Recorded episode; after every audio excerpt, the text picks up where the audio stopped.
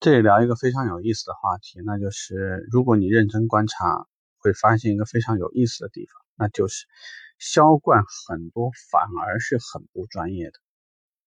就是如果你认真的去看呢，你会发现，也许你们门店里面卖车卖的最好的那个人，并不是特别懂车。说的再直接一点，甚至有很多人连非常基础的知识、非常基础的一些配置差异。给客户的利益什么的说不清，那这个何解啊？其实我觉得这个事儿呢并不麻烦，因为第一，你不懂，客户大部分也不太懂。除了这个我们所说的中端车型或者是高档车型以外，豪华车型以外，大部分的客户其实对于汽车的了解是非常初级的，因为我们也不是从这样的文化里成长起来的。再有呢，就是其实客户做购买决策的时候，比较多的成分其实还是依赖于人与人打交道，包括对这个人的信任度啊，包括说在整个购买决策当中是不是说感觉到很舒服。举个例子说呢，很多销冠非常善于搞关系啊，就是客户一进来，很快就能够通过。张三李四的很多的关系，拐弯抹角找到一个中间人，然后通过中间人建立了一个非常快的一个朋友，这种建立了这种信任度的感觉之后，会发现你站在朋友角度去聊一件事情，和站在这个销售商的这个角度去聊事情，客户的抗拒，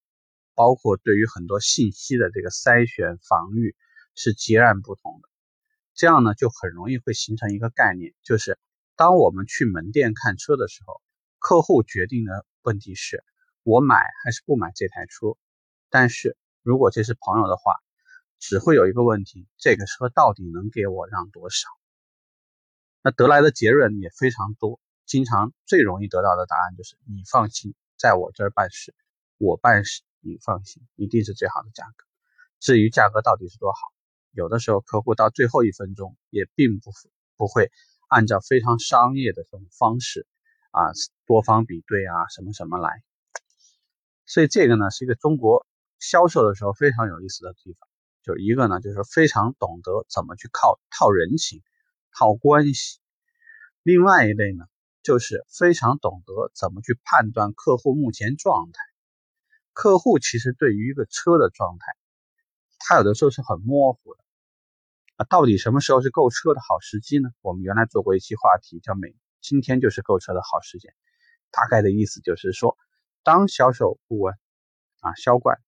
能够意识到客户这会儿呢处在一个兴奋期的时候，他就非常习惯会去尝试的去找一个客户的痛点，或者说客户最容易被击溃的那个点，迅速的做一个抉择，所以。大部分的销冠做事呢，都会不按常理出牌，这个也是他们取得成功里面很重要的一个原因。例如说啊，按照正常的价格申请，如果说现在有一万的政策，那么一般的销售顾问会做的事情可能是五千、两千、一千，然后零散的放。我们说了，直到这个车辆交付的时候，你才把整个政策放完。但是呢？销冠呢，经常会不按常理出牌。当别人在报五千的时候，他意识的，他能意识到他的竞争对手，假设说他的报价可能在五千，他第一口报价很可能在八千，瞬间呢就秒掉了很多竞争对手，并且建立了客户对于他的非常忠诚的那种信任度。在这之后呢，才会尝试着使用一些什么打折购精品啊，帮我完成一个任务啊。等等一些这样的方式，让客户额外的又掏腰包，所以呢，其实很多客户购买以后再算一算账，其实差不多。只不过呢，他确实创造了一些让客户，一个是让客户迅速做这个选择的一个环一个氛围，另外呢，就是他很懂得去揣摩客户的心态，再加上呢，有的时候有一些销冠还容易越位。比如说承诺一些其他的人不敢承诺的东西，甚至就不应该承诺的东西，这个也使得他们呢会在团队里面经常异军突起，非常扎眼。所以在你纠结你要不要成为一个专业的销售顾问，你要不要让自己非常棒的时候呢？我个人的评价是，呃，销冠的打法，虽然说从短期而言，它可能确实会有一颗短期利益，而且呢，能够显示他自己的能力所在，但是由于不够规范，所以如果在全国的这种 MOT 大赛或者这种时候呢，这种人员经常叫狗肉上不了席，他是没有这种机会。能够获得各种殊荣、各种机会。第二，无论是集团还是其他层面的一些本品牌代表性人物的选拔，一样不会选到他，因为实战的人有时候呢，经常还是会有一些动作不够规范啦，表述不够精准啦，专业度不足啦，在这个试卷考核那一关就很能很很容易就把它打掉了，所以。从这种心态上来讲，有可能你学习销冠的这一套做法，能让你很快成为一个在收入上或者是在这个团队的地位上能够很快提升这么一个状态。但是它的缺点，有时候呢就像小树一样，你长歪了，你要再掰直，要付出的成本就会更大。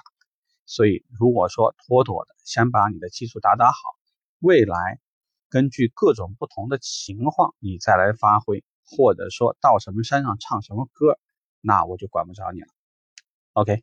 希望呢我们这么聊，你大概心里有个数。拜拜。